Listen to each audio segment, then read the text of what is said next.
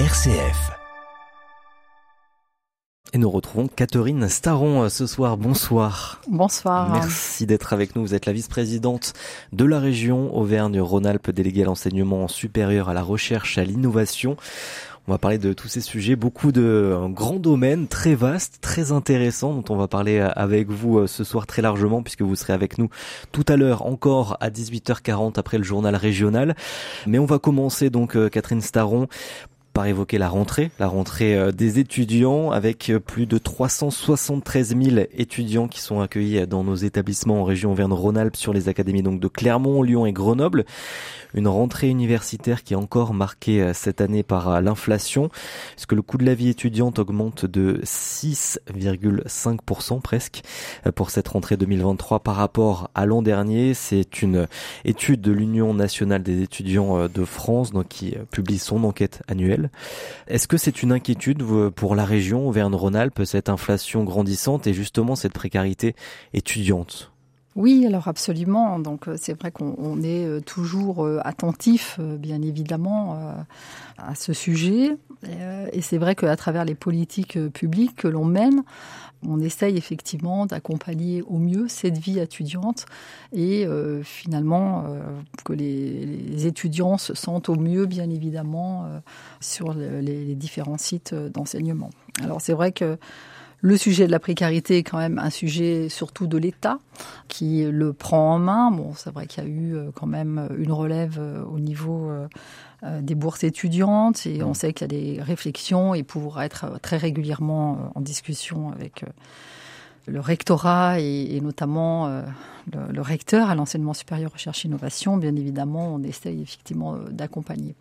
Et nous, on va essayer en tout cas de, de mener des politiques qui vont accompagner et apporter, euh, dans le cadre d'un certain nombre d'appels à projets euh, sur la vie étudiante, le confort en termes en répondant visiblement à, des attentes en termes de santé, en termes euh, voilà de, tout ce qui est violence, mmh. voilà sur sur les différents sites.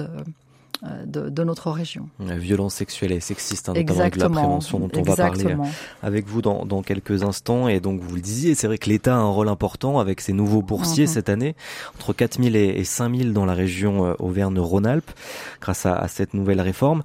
Est-ce qu'il y a, y a quand même des choses à faire, des petites mesures d'accompagnement pour accompagner ces étudiants, on va dire les plus précaires mhm. en tout cas, pour les accompagner?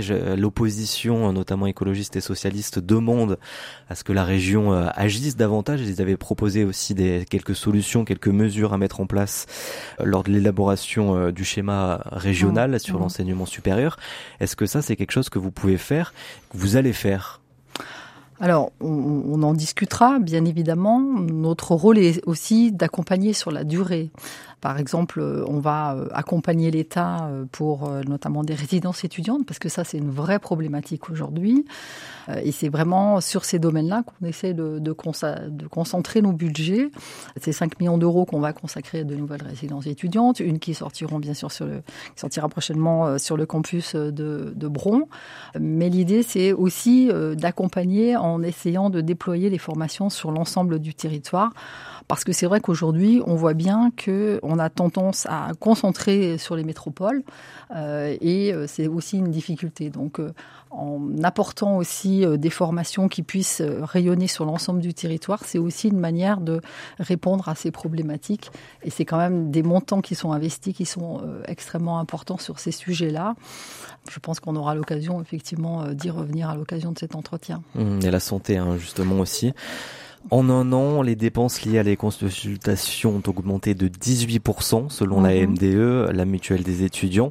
Les dépenses pharmaceutiques de 17%, les dépenses d'optique de 10%, les dépenses liées à la prévention santé augmentent également de 15%. Vous financez des, projets, 124 euh, 000 euros pour la prévention justement de ces violences sexuelles et sexistes, 300 000 euros euh, pour des projets euh, santé plus généralement, des projets et une enveloppe qui s'étale sur plusieurs années C'est ce montant, il va servir à plusieurs années Alors l'idée c'est que euh, on travaille beaucoup par appel à projet, donc on a un vaste appel à projet euh, sur euh, la vie étudiante justement pour accompagner les étudiants. Donc ils financent notamment des emplois étudiants, ça c'est aussi un, point qui est extrêmement important. Donc consacre des budgets pour pouvoir chaque établissement va nous proposer des emplois étudiants, voilà, qui, seront financés en partie par la région. ça c'est déjà aussi une part importante pour lutter contre la précarité et le deuxième euh, élément, c'est de financer des projets. Euh, par exemple, on finance exemple un projet de dentiste sur l'université de Grenoble. Voilà, typiquement, on va investir euh, dans ce cadre-là pour répondre finalement à cette demande. Donc aujourd'hui, chaque année, on renouvelle cet appel à projet parce que c'est important pour les établissements qui comprennent qu'on s'inscrit dans la durée. Voilà, et c'est vrai qu'on a euh, un certain nombre de projets qui ont été soutenus, pas moins de 4 millions d'euros qui ont été consacrés et je crois qu'ils reviendront chaque année parce que c'est aussi important de donner une visibilité. Pendant longtemps, on a travaillé avec un système, ce qu'on appelait les ComSup, où les établissements avaient une somme de manière générale, hein, que ce soit au niveau de l'État, à tous les niveaux, on, revient sur des appels à projets qui nous permettent vraiment de cibler là où on souhaite intervenir. Euh, mais c'est important aussi pour les établissements qui puissent être assurés que la région les soutiendra chaque année sur ces types de projets. Et on voit bien que chaque année, bah, c'est récurrent et on répond aux demandes. Et je crois que on y répond très largement. Et donc la région soutient 107 projets, nouveaux projets en tout cas pour l'enseignement supérieur pour un montant, vous mhm. l'avez dit, de plus de 4 millions euh, d'euros. Quelle est votre priorité en termes d'investissement justement dans cette enveloppe-là de 4 millions? Alors, ce qui est très important pour nous, euh, encore une fois, c'est euh, de pouvoir euh, qu'un maximum de jeunes puissent accéder à l'enseignement supérieur. Donc euh, c'est vrai que on, a deux grands appels à projets chaque année, un donc sur la vie étudiante et un sur les sites de proximité.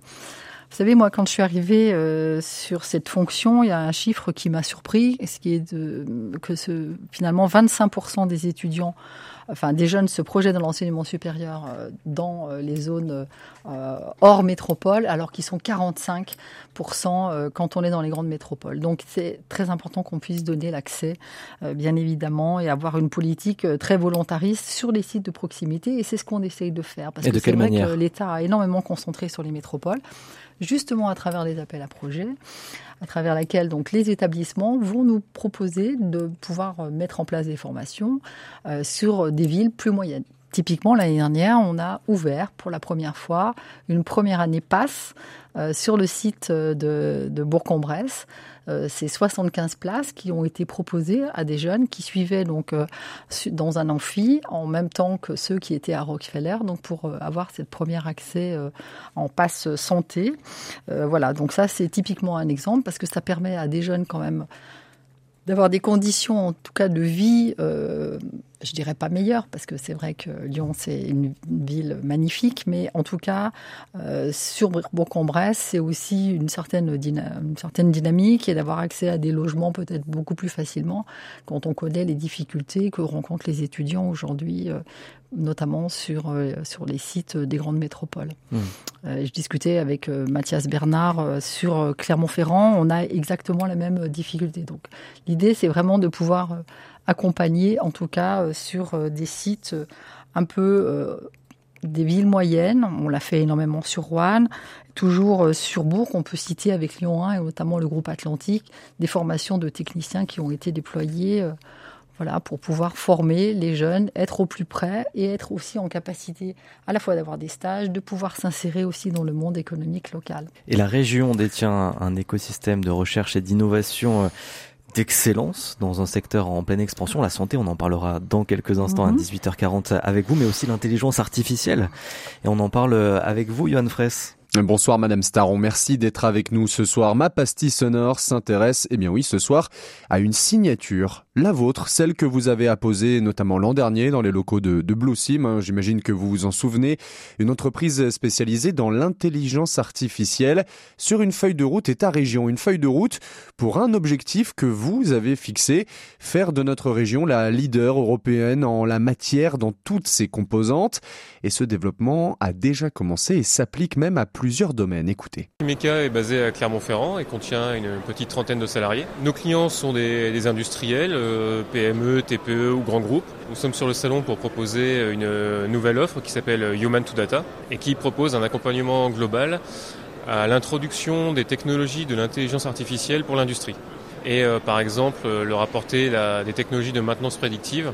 Pour rendre ces robots autonomes, il faut leur fabriquer un cerveau artificiel pour voir, décider et agir.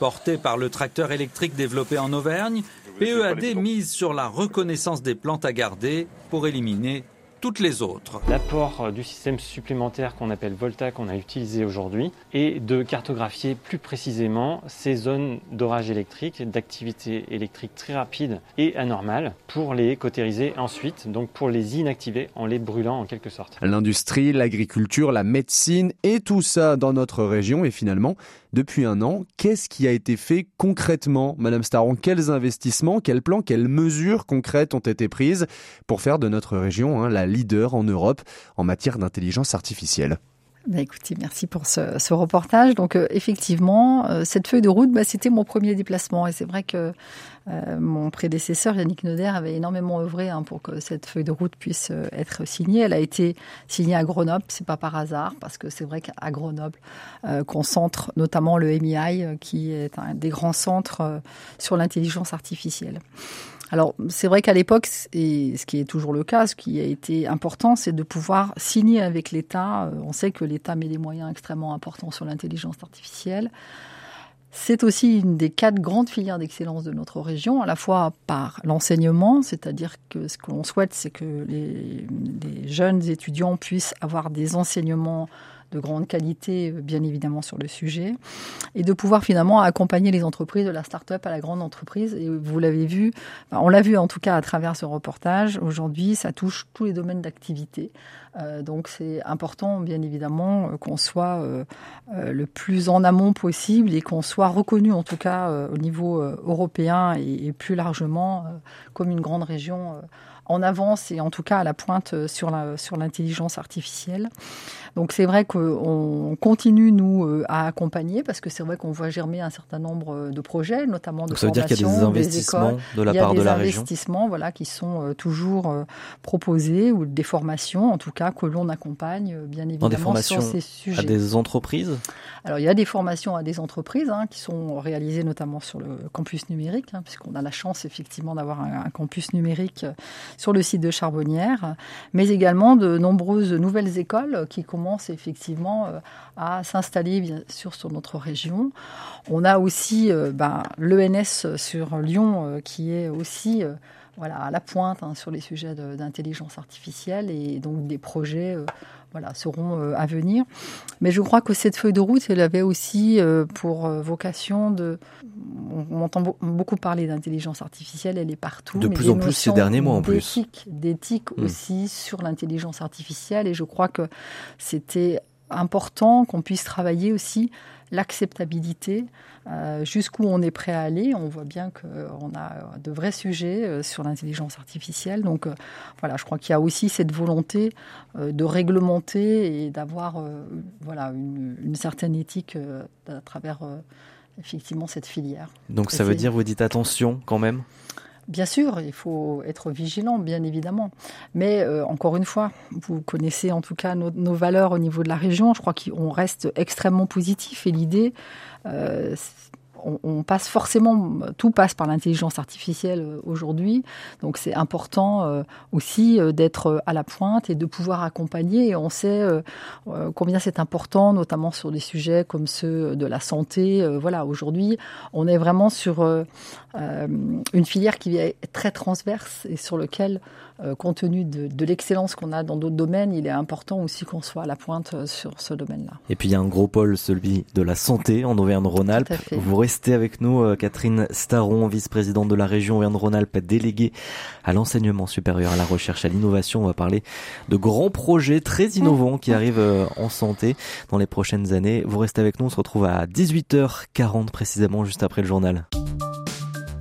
Le 18-19 l'invité. Et ce soir, émission spéciale dans le 18-19, nous recevons Catherine Staron, qui est toujours euh, avec nous, euh, vice-présidente de la région Auvergne-Rhône-Alpes, déléguée à l'enseignement supérieur, à la recherche et à l'innovation. On a parlé un peu avec vous de cette rentrée étudiante euh, tout à l'heure, en, début d'émission. On a parlé également intelligence artificielle. On invite d'ailleurs les auditeurs, s'ils ont raté ce passage, d'aller écouter cette interview en podcast sur rcf.fr. On va à présent parler innovation en termes de santé, puisque on sait que la santé euh, est importante pour la région Auvergne-Rhône-Alpes. On a un grand pôle qui rayonne partout en France et même en Europe avec cette industrie de la santé, filière d'excellence de la région avec euh, des projets intéressants euh, que la région peut-être euh, finance en ce sens-là aussi, peut-être pour développer. On a parlé d'intelligence artificielle. Est-ce que l'intelligence artificielle et la santé peuvent être mêlées? Est-ce qu'il y a déjà des, entreprises qui se, qui travaillent sur ça dans, dans cette recherche-là pour justement innover en termes de santé? Oui, alors absolument. comme vous l'avez dit, la santé en région Auvergne-Rhône-Alpes, c'est quand même une des grandes filières d'excellence. Euh, on en a quatre. On a évoqué l'intelligence euh, artificielle tout à l'heure. On a aussi, bien sûr, l'hydrogène, les matériaux durables. Mais la santé, c'est quand même un des secteurs de recherche euh, majeurs. D'abord parce qu'on a un écosystème exceptionnel, hein, euh, bien évidemment, euh, voilà, à travers les CHU, les centres de recherche universitaires, et puis surtout des grandes entreprises majeures, notamment sur ce domaine-là. Donc c'est la raison pour laquelle la région y consacre quand même un budget très important. C'est le plus gros budget que nous consacrons en termes de recherche, puisque c'est 20 millions d'euros par an en moyenne qui sont consacrés à la recherche. Et en fait, on voit bien que finalement, ça porte ses fruits. Donc, je vous rappelle, vous étiez sans doute présent, nous avons inauguré euh, il y a quelques mois, hein, en mai, le Centre international de recherche contre le cancer, dans lequel la région a investi pas moins de plus de, 4, plus de 14 millions d'euros hein, sur ce projet. C'est votre priorité aujourd'hui euh, en matière d'innovation, la, la santé?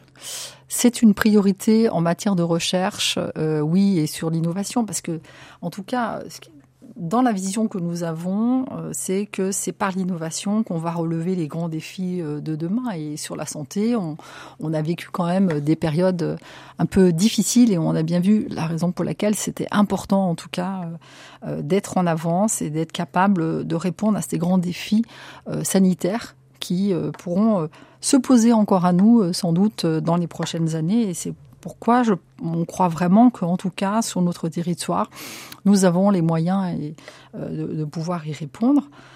Et vous l'aviez évoqué tout à l'heure, hein, on a eu quand même de deux très beaux succès là, mm. euh, qui euh, qu'on a célébré d'ailleurs à la région. Hein, au début de l'été, ouais, vous avez présenté deux projets majeurs. Donc il y a l'IHU des pathologies de Lyon et le biocluster français d'innovation euh, en infectiologie. Justement, ce biocluster français euh, d'innovation en infectiologie a été retenu donc dans le cadre, on, on, recontextualise dans le cadre du plan innovation santé 2030, donc euh, qui est là aussi géré par l'État. Comment va peut-être se former ce biocluster et avec qui Quels sont les acteurs un peu autour de, de ce biocluster? Est-ce que ça a peut-être été déjà entamé ce, ce projet de biocluster? Alors, c'est un appel à projet national, donc euh, voilà, on a eu les premiers retours et maintenant il y a des discussions parce que, comme vous le savez, hein, il y a des fonds très importants qui sont attendus euh, par l'État, donc euh, on, est sur un budget de 100 millions d'euros sur 10 ans. Tout à fait, exactement. Donc, euh, bon, Et vous aviez postulé, on peut rappeler aussi le contexte, puisqu'il y a eu un gros dossier euh, qui avait été réalisé donc par la région et par mhm. différents acteurs, qui mhm. était présidé par euh, Bruno Lina. Tout à fait. on avait reçu d'ailleurs Yannick Neuder à, l'époque, l'année dernière, votre mhm. prédécesseur, vice-président qui ne l'est plus et qui, que vous avez remplacé sur ce sujet-là. 100 millions d'euros, donc c'est vrai que c'est important. il y avait ce dossier donc qui a été au final sélectionné par l'État. Mhm. Donc là maintenant on est vraiment euh, aux prémices de, ce projet, mais on a quand même des bases. Alors, il y a des bases, donc c'est vrai, comme vous l'avez dit, la région faisait partie, euh, voilà, a participé très largement euh, à ce projet, en tout cas au dépôt de ce projet. Donc aujourd'hui, on a été sélectionné. On attend la confirmation des montants hein, qui vont être J'étais encore hier avec la directrice du, pôle de compétitivité, donc Lyon Biopôle, hein, qui a énormément travaillé et qui travaille toujours pour, pour ce projet. Mmh, Florence Agostino. Florence Agostino, exactement. Et donc voilà, donc on attend euh, voilà, des confirmations des montants pour pouvoir euh, mettre en œuvre. Euh, et je crois que ben, c'est déjà ce que je voudrais quand même saluer, c'est on a souvent parlé du site lyonnais, sur son incapacité à travailler en équipe et à fédérer. Je crois que ces deux succès entre le biocluster et l'IHU, ça montre aussi qu'on a des acteurs qui sont en capacité, euh, bien évidemment, de travailler ensemble et de réussir, euh, ce qui a été parfaitement fait. Et en tout cas, ce biocluster, il a pour ambition de tirer des leçons finalement de cette pandémie Covid-19 euh, pour être un sens de ressources et de développement demain et prévenir et gérer des futures pandémies. Donc on s'inscrit vraiment dans cet axe-là. Euh, voilà, donc on est en train effectivement de travailler euh, et, avec eux et à leur côté. Et euh, je pense que ça se déroulera dans les prochaines semaines. On travaille également sur l'IHU, puisque et quel est le rôle peut-être de la région sur ce premier projet sur le biocluster? Quel sera votre rôle? Puisque on sait que c'est piloté par Lyon Biopole. Mhm. Il y a beaucoup d'acteurs, hein, puisque c'est ça va aussi s'étaler sur le territoire donc de Lyon, mais aussi de la métropole grenobloise. Mhm. Quel va être votre rôle dans tout ça?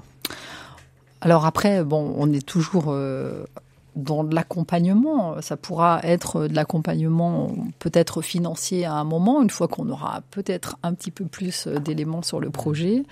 Donc, euh, très honnêtement, je crois qu'on est tout le monde, et en tout cas tous les acteurs, sont dans l'attente surtout des retours bien évidemment de l'État. Euh, et ensuite, euh, bah, ce sera au niveau de ce biocluster de pouvoir diffuser les fonds qui auront été collectés par l'État sur les différents projets sur l'ensemble du territoire. Donc oui, c'est un projet qui sera très fédérateur et, mmh.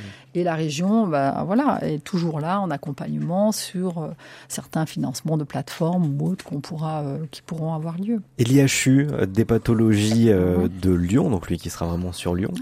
là aussi, donc le deuxième projet présenté au début de l'été euh, en quoi c'est un événement et, un projet très innovant aussi pour notre territoire régional? C'était très important parce que c'est le premier IHU en région Auvergne-Rhône-Alpes. Donc euh, là aussi, nous, en sommes euh, voilà, très fiers. Euh, l'idée de ce, ce, cet IHU, donc un institut hospitalo-universitaire, c'est de devenir une référence pour tout ce qui est recherche et traitement sur les maladies du foie, donc qui est porté par le professeur Zoulim.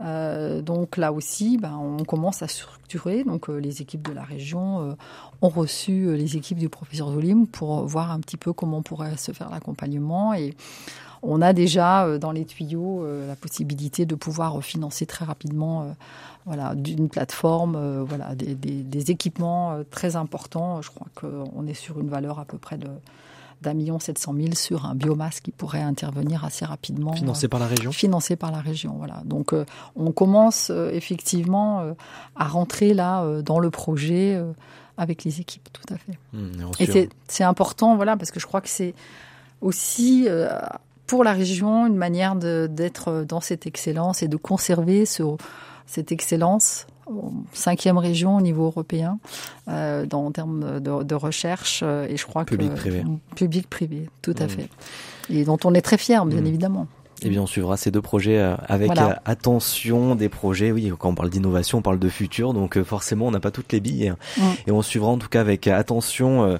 ces évolutions. Merci beaucoup, Catherine Staron, d'avoir été avec nous, vice-présidente donc de la région Auvergne-Rhône-Alpes, déléguée à l'enseignement supérieur, à la recherche et à l'innovation. Merci. Merci beaucoup.